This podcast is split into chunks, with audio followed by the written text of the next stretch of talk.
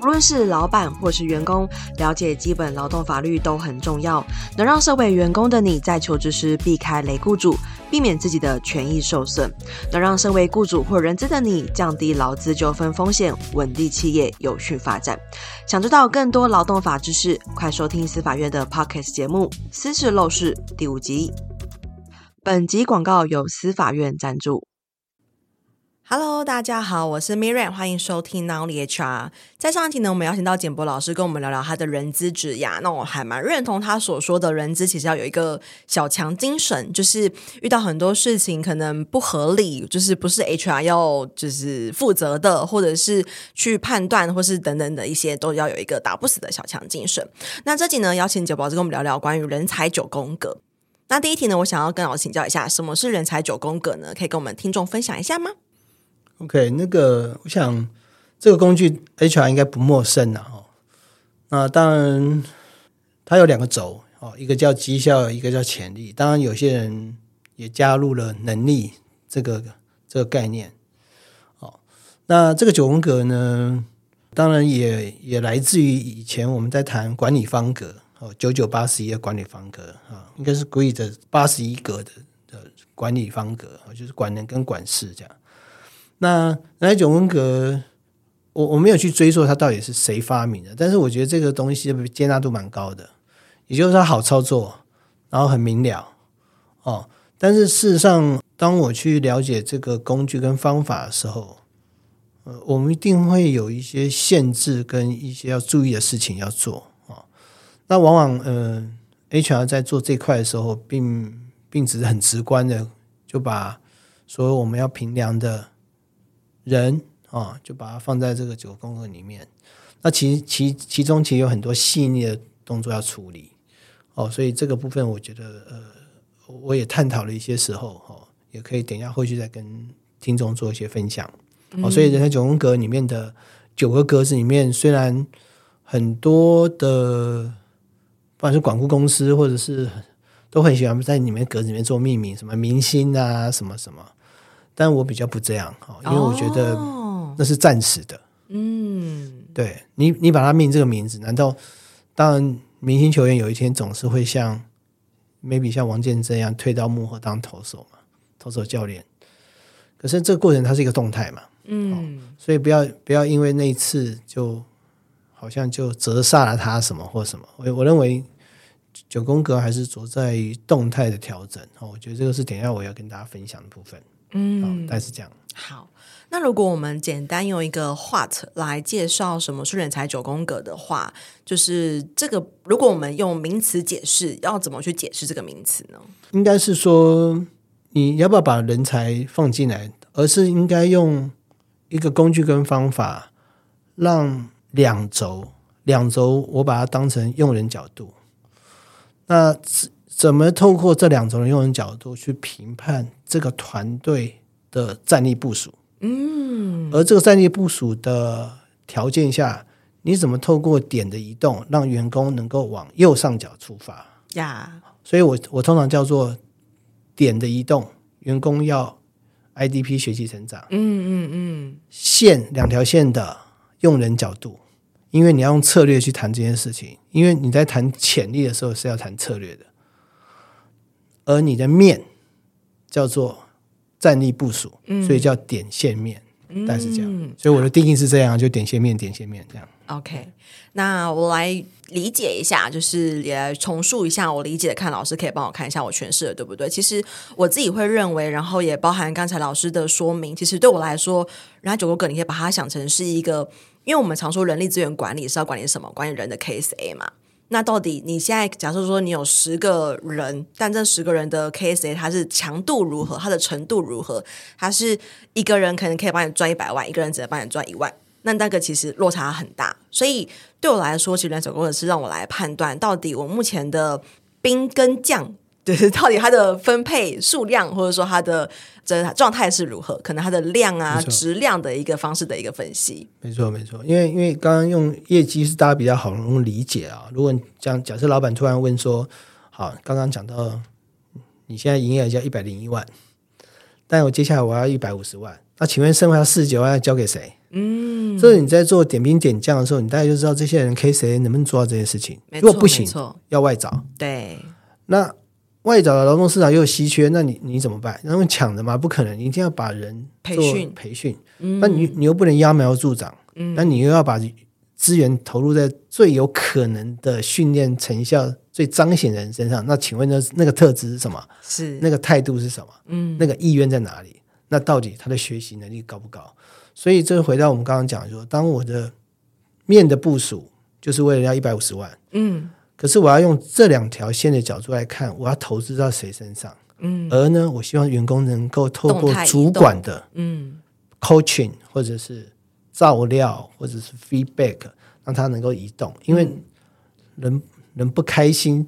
车开到公司就是不想开进去，就不想上班了。那、啊、你说怎么办啊、嗯哦？所以他的他的意愿就很重要。对哦，或者有人说拍谁啊？啊，我就做乐透了。我我我爸爸妈妈留一栋房子，我，我是来交朋友的哦，我不是来求财的。你找别人吧。嗯，我说我在台南在做案子的时候，很多是这样跟我讲。真的，现在越来越多了。对、啊，嗯，我不求什么，我只求什么。哦、所以这个有很多很多面向需要处理哦，所以。就刚刚借由您的例子，我用一百五十万的来来来论述这件事情。嗯，所以对我来说，其实人手狗狗它是一个盘点你目前呃人才，你说它的 KSA 的强度吗？能力吗？但还要搭配你的目标，然后来做一个一个工具。那首先第一题，我们聊完 What 之后，来聊聊 Why。就是为什么企业会需要人才九宫格呢？那可能会有几个延伸的子议题，包含哎，坏就是哎，为什么人资会需要就是这个工具，或是组织？因为对于人资，我觉得，嗯、呃，我自己会把人资跟组织拆为两个不同的维度去做思考。对，所以好奇老师你的想法是如何？就是坏为什么就是人资跟组织会需要人才九宫格呢？好，我我不一定等下论述的时候会把它分那么好哦。哦，我大概跟大家讲一下，就是说，我想呢，呃，我们常常思考一个问题，就是说，现在的兵能不能打未来的仗？现在的兵能不能打未来的仗？对不对？嗯。但是因为老板呢，过去呢都是以信任的角度说，嗯，好，简博，这交给你了。嗯。好，因为你授权给他，你跟我二十年了。嗯。然后呢，你大概也知道，老板也不会亲亲自把我砍掉啊。大不了把我冰上做错，冰到冷宫啊，所以就交给你。可老板对那个会不会成功这件事情，他其实是五十五十。嗯，可他不是用人才角度去看，他是用我很好交付，你不会背叛我，然后你你你会全力以赴，好，因为你效忠于我，我跟你二十年了，所以以前的态态度就是这样。好，所以在组织上面。要谈人才九宫格，其实谈人才管理这件事情，嗯，对，哦，老板其实呢口袋都很深呐、啊，有钱呐、啊，财力啊，但没有人力，嗯，没有人才，有钱财没有人才，有有才可是没有兵，没有兵，嗯，所以这时候呢，我们就会希望人资早一点，我们叫粮草先行，粮草先行，就是要先把粮草先搬到那个打仗的位置。哦，这个粮草是吃的那个粮草，不是良好的那个粮。对，嗯、但那个粮本身就企业粮就是人才。嗯，可是台湾目前的状况就是，我我我我我常会说啊，我帮别人培养人才。对，那我我要不要投资？那当然有大企业说没关系，反正培养的反正就为世界世界所用，为台湾所用。对，嗯，哦，但是你如果你不投资，你又有点像是等到有一天你要让他提升的时候，他会告诉说你又没培养我。嗯，对不对？你有没有对我投资？嗯，对不对？所以这是一个无解的问题。是，所以在企业在谈人才九宫格，其实在谈人才管理这件事。只不过你利用了人才九宫格比较简易的方式去执行。哦、那为什么叫简易这件事情？其实回到一个问题点说，大家都知道我们在心理系或者是心理领域都有心理测量学。嗯，不管你用什么量表，或是用什么临床。你在测量一件事情的时候，你都变得很复杂。所以，当你 HR 变得很复杂之后，你得到的成果或者是可信、可我叫一个叫可信度，一个叫做可应用性降低的时候，你第一句，你第一个被批判就是你很扰民这件事情。好实物哦！你你搞了那么多，填了这么多，然后告诉我一个叫做它能用，我早就说它不能用了。你干嘛填那么多？还不如我直觉快，因为我每天跟他混在一起。你 HR 根本没有跟他混进去，你拿个工，你拿的工具跟我一样，叫同测效度。所以呢，九宫格它确实可以减少一些这样的一个扰民的的部分。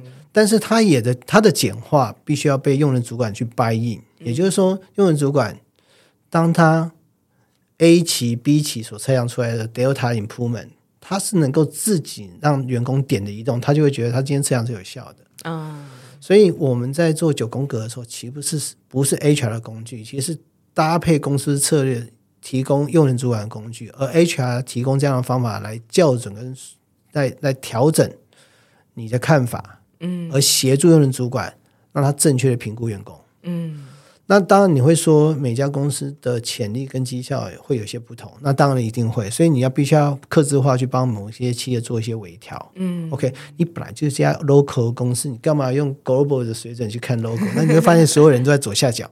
那很奇怪啊，你的量测就不对。嗯，所以我要跟大家讲，就是说九宫格其实它是蛮克制化，但是又要搭配用人主管的一些水准。所以在组织上，我把它定位成这样，就是协助用人主管的，它不是 HR 的工具。但是 HR 很喜欢在做这些事情的时候都没有培训，或者是就直接教下去，然后自己 HR 没有那个能力去调整用人主管，因为用人主管直接就要说：“你有清楚他在干嘛吗？”嗯，HR 在旁边就就两手一摊，哦，没有。那做完呢？你又没有后续的点的移动的措施？那那 HR 就基本上就是衙门跟文件提供者，叫 DCC 哈，文件管制中心。哦，所以对组织上是这样哦，哦，它提供一个比较快捷哦，那但还是要有一些要要精细处理的。OK，对人资来讲，我认为呢，它真的是可以让我们在思考人力部署上面的右上角这一块人要怎么搭配，因为。当我要把最困难的交付给最优秀的人来做的时候，他还有适性的问题，他有意愿的问题，他有能力对对对接的问题。嗯，所以当我要招募招募策略人才，或者我要把这个人提升为策略人才，或者是把他放在我们叫 talent pool 哈哦或 hyper 的人的话，我们会经过一道程序去确定他承接的艰困的专案有没有真的历练到他真正的实力。嗯，让他未来不会溺水，嗯，这件事，溺水这个字是真的很，就是说，你到底有没有看过这人溺水，然后求生过？甚至会说，你有没有看过他拿个拿帐篷在在公司睡过？类似这样，就是他使命必达的 achievement 高不高？嗯，哦，所以就 HR 来讲，我认为你 always 在帮企业在储备，我们叫水库 talent pool，你也在帮企业在。用策略在看人才，嗯，然后这部分反而是 HR 要做的事情。那这一块就像我刚刚讲的，HR 常常还是在落落在行政面，就是文件文件处理，然后没有到那个高度，嗯，因为你没有参加过公司的策略公司，你也不知道人才的规格是什么。好，那做招募的就做招募，做训练的做训练，也没有交流，嗯，所以在那个一些 selection 的 criteria 就并没有太多的交流。嗯，所以我用这个角度来谈人才九宫格，其实是为人才管理的一个工具，好，那这个工具在使用上面，企业常常就是在导入的时候，并没有想太清楚，想把它太简单了。嗯，那不简单的呢，当然他就会利用可能他在过去在管各大管顾公司的经验，他把那些 maybe DDI 一零四很多职能的的一些有关于比较动态的，像前瞻性的思考。容忍模糊，或者是有效学习，或者是成就导向，这些 competency 把它拿出来兜一兜，然后做成九个刻度的量化，不是不可以，哦，但是你要知道是说，这过程当中，你在谈它潜力的代代代名词，或者是我们叫 proxy 叫做代理变数的时候，你你的预测效果是怎么样？你要你要非常清楚，哦，所以这个是我一直在这块非常领域的部分，因为。这块有包含信效度，也包含了统计，也包含着心理测量学，也包含了 OB，啊，也包含职能，然后也包含了人才的定义跟策略。你看，它是一个混合的学习，所以很困难的一个工具。嗯，不要 HR 不要小看它。而且我也认为，其实 HR 很常会有一个直觉，就是哦，我现在要做，比如说像刚刚提到的这些前瞻性啦，我要去，比如说不论是评量或者是呃旁观来来测验什么都好，大家第一个直觉就是 Google。就打哎哪边有题库，或者说问一下群主说哎有没有人有类似的文件可以参考？但我觉得很纳闷，因为那边那些终究不是你自己公司的东西。你的公司的企业发展周期就是你是十个人、一百个人、一千个人都不一样，你不可能就是哎一个零售业然后拿一个呃餐饮业的东西来做。同意。对，所以像刚刚老师提到，我觉得它不只是信效度，也跟你本身那个 fit 的程度其实有很大的关联。你你就看到你为了节省成本不找。一条龙的广告公司，那我可以接受，但你不要把自己的身上贴不同的膏药，像丐帮一样，然后你不知道这兜起来的车能不能往往你想要的地方开。拼装车都是这样，我看 HR 都这样。嗯、对对，然后你你为了要彰显你的你你你不敢显示的人才效益，所以你不花钱找到那些次等品。哦，这边好深哦，也听不太懂。因为你没有办法证明你的人才管理是有效的啊。你只好不花钱找次等品，嗯，这个是更第二大致命伤。我我我重复一下，我是不是刚才有正确理解老师说，就是因为你无法证明的人才管理的那个成果它是好的，所以你没，所以你不选择找管顾来做一条龙的服务哦。是，理解理解理解。那、嗯、就算是你找了管顾，你自己做这一段，然后他一在报价后面，你就就退缩了，因为你，你又觉得看不到。人才管理的 long term 的那个 performance、嗯、不是这样吗？对，我我是看蛮透的，因为我我接触太多人在跟我求救的时候说怎么办怎么办？我刚想说怎么办？啊，你开始就做错了、你开始没问没没问到真正 key point 什么，所以我会问一些关键问题，就发现啊这边我没注意，这边也没注意，这样，所以就很可惜了。哦、嗯，但是我觉得在那个当下，很多时候就是老板要了一个结果。嗯，你必须得做，你不做，你你也你也不会看到现在到底做错做。所以我觉得社会科学有一个很重要的观念叫 try and error。可是，在企业很不容许这个，说什么容错啦、犯错的文化啦，人资没这个机会。嗯，对，你怎么凹回来？就很像政治一一样，就是你你一错，其实那就是永远的污点。是，所以有时候 HR 在找我。在谈这个时候，我跟他说：“你在你哪哪个地方做没有没有通这样子，嗯、我就给一些建议了。但是我我也不会去帮忙救火，因为那个那个浑水，这个可能是你 HR 必须要自断手筋，然后跟他说我错了，我错了。那那不可能，嗯、你只有你唯有第一个决定就是离职这样。对，对我也蛮常遇到，就是很多时候可能他已经拿了这个拼装车，然后跟你说：‘哎，我这个拼装车坏了，你帮我修。’可这根本就不是一个你从需求开始设计的东西，是就是一个哦，拼拼凑凑，然后完全就不是你要的车，它只能就是重新投胎。是是，所以为什么我会开发九小时的九宫格课程也是一样，就一系列的跟你讲说，你可以小做，但你要在对的道路上做，你不要大做又不在对的道路上，就没花钱又不敢跟老板说效果是怎么样。好真实哦，不是这样吗？嗯，对，确实。那我们谈完坏之后，也要来聊聊，就是好在食物中啊。除了像刚刚提到，比如说我们要去做人才的培训，就是粮草先行之外，在食物中哪些情境它是可以应用到人才九宫格的呢？呃，我我觉得第一个就是呃，你对你现有的团队进行 inventory，就是盘点哦。那它这个盘点应该就是说我为什么要盘点？是因为我要知道我现在还有多少能量去接接单嘛？概念上讲，嗯，哦，所以第一个部分应该可以去针对你现在目前的团队可以的的的调整哦。那这个通常我都要交六个月前跟六个月后哦。好，那如果你当你决定九宫格的位置之后，你要考虑到是可训练跟不可训练这件事情。我们在讲性格跟态度是不可训练啊，其他都可以训练，意愿也不可训练。对对。嗯哦，那这些东西我就分六大：知识、技术、能力、经验，然后兴趣，啊、嗯、等等。好，好，那当你切清楚这个人的的状况的时候，假设他今天就是告诉你说他是职业妇女，老公长期酗酒，然后小朋友五点就要接，你要他，那你看人才的时候是看他有没有配合加班。我说你这对，你这样是不对的，我就要去 challenge 有人主要说你怎么可以用配合加班来看他是否有潜能？对。不公平，因为她职业妇女。你应该思考的是，这八小时怎么样让他做起来很有效率，嗯，而且你看到那个效率是他在追求的时候那个潜力开发，而怎么协助他工作跟家庭平衡当中取得一个平衡，这是用人主管要做的事情，嗯，所以他不是只是说我们在平常在课堂上教大家说哦，我们要 G R O W 原则，然后我希望做 coaching，然后要用做人我们不会，所以一般我在九宫格里面上完课，我就会希望各。各个 HR 上完课的时候，一定要去结合自己组织里面在推广的一些 soft skill，嗯，不然 soft skill 你根本不知道他什么时候要用。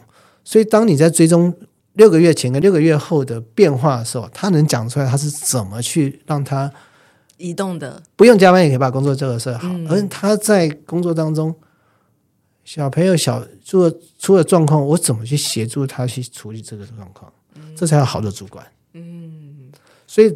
九宫格有时候不是只是在 inventory，其实在 watch 这个主管有没有在当好一个管人管事的角色。嗯，我刚才有个发现，所以老师其实你泛指应该说人才九宫格它是一个很广泛，就是除了我们有那个文件的结果有九个格子之外，其实过程中的这些资料都是可以独立出来谈，然后并且可以独立出来应用的，对吗？像你刚刚提到说，没错，比如说我们怎么从规划这九个格子开始，那从规划到衡量到放进去，这中间每个过程，它的工具跟方法跟评量都是可以有独立应用的场景。对，没错。嗯，哦，像你如果说你在检视它的绩效构面的时候，你大概我就会用几个字，叫做更多、更好、新的不一样。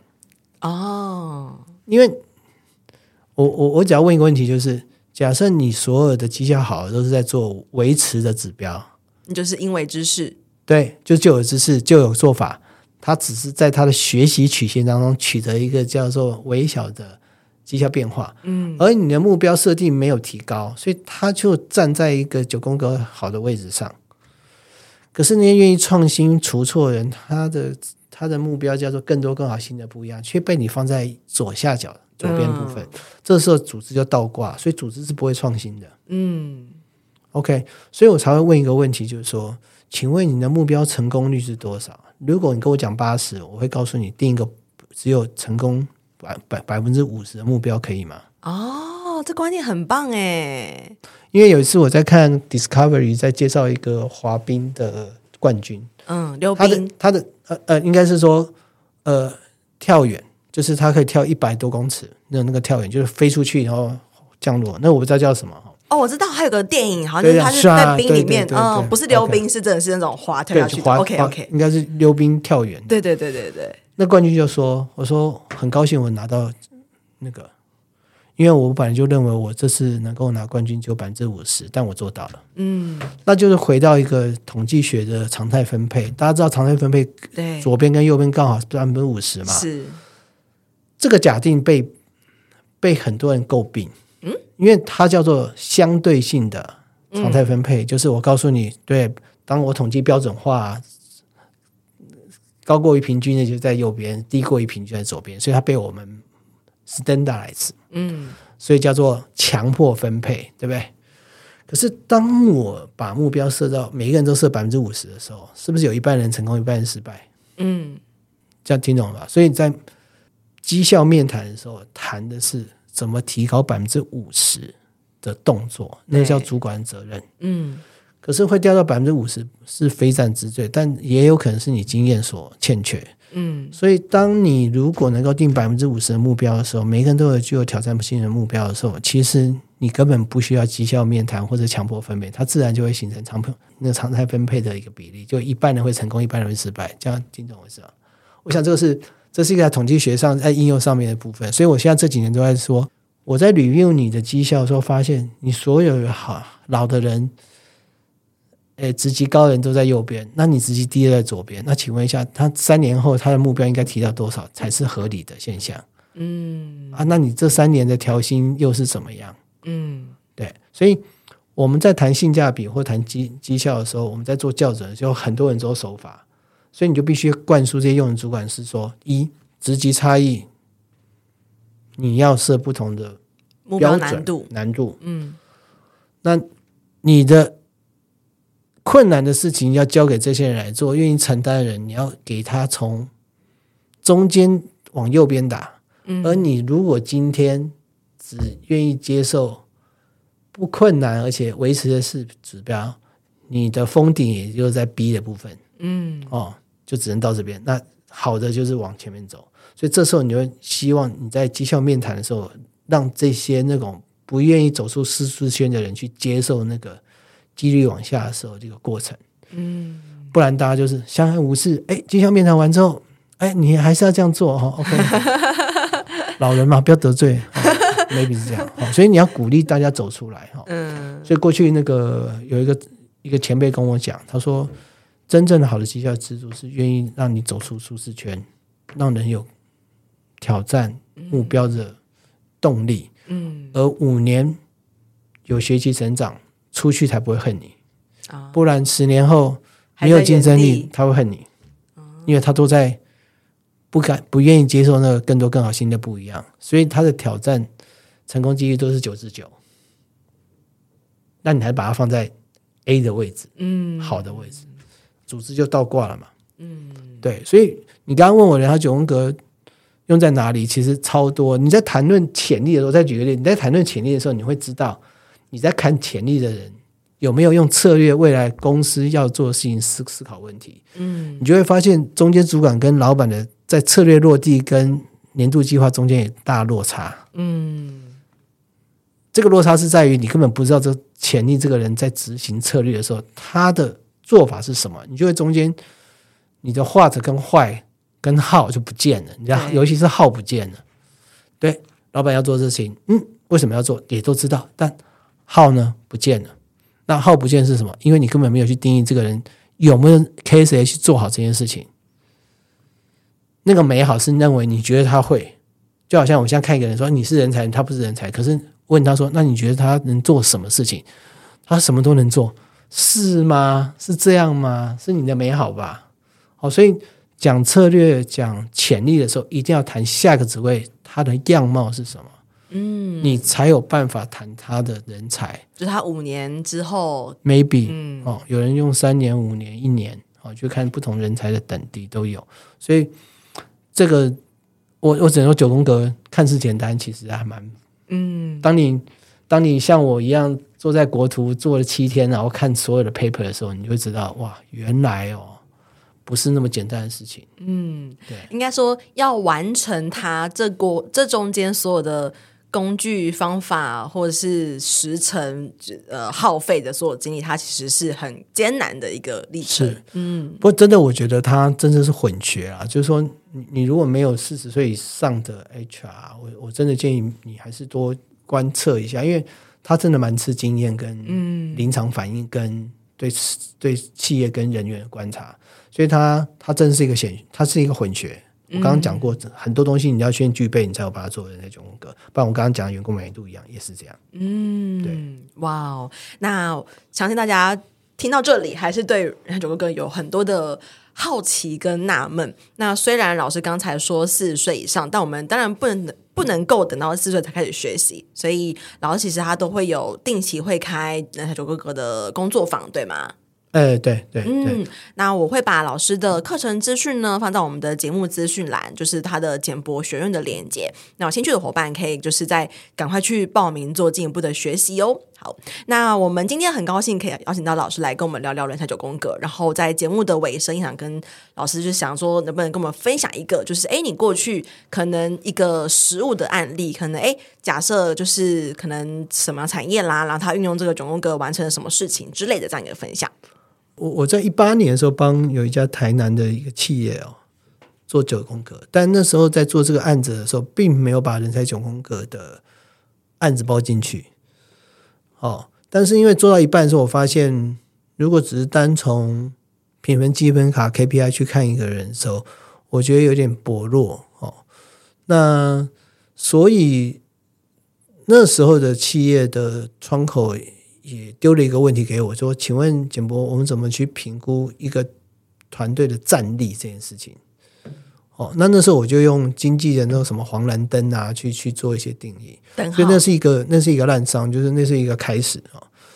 那当这家企业到了两三年后得到人力创新奖，哦，那我有问他说有没有帮助，他说有哈，但是我没有再细问了哈，因为我我好像有点想要了解那个逻辑，然后我也不想这样做，但是我知道这位窗口在推行这个九宫格的时候蛮落地的，也就是他每年六个月都会去跟把他六个月前所放的位置重新检视一遍。哦，我觉得这个是第一个，我觉得 HR 要要有所本跟有所坚持，嗯，因为你如果做完一次，静止在那，它不会有任何结果。那叫做拍一张照片，叫做呃，我们很棒，很好，做了啊，就结束。嗯、所以你必须要让它移动，或者让让主管认认清楚，说我不是跟你玩真，我不是跟你玩假的，我跟你玩真的。所以你没有做这些事情，是你主管不对。嗯，好，我我觉得当主管是要要 push 这些点的移动。第二个。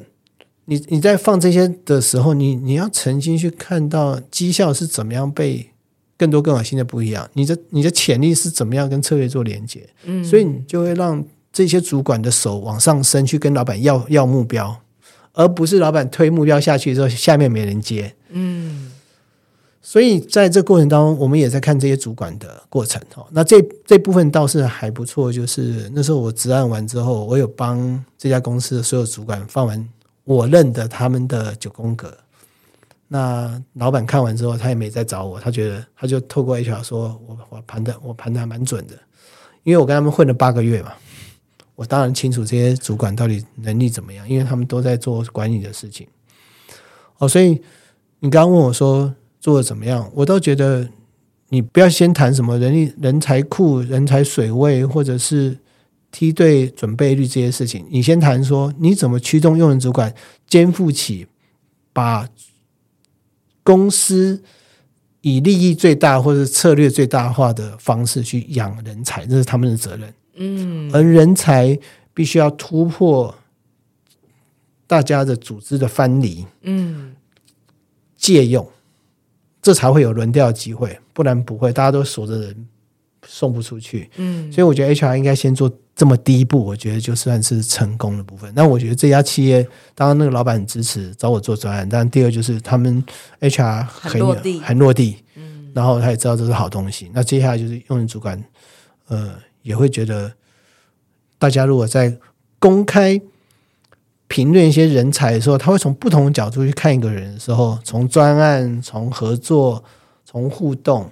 这时候在提人评会的晋升人选的时候，大家也比较很快有共识，不会不会像人鱼肉市场说你挡我的人，我就 我就不让你们晋升，升对，会不会这样？会，我看过太多了。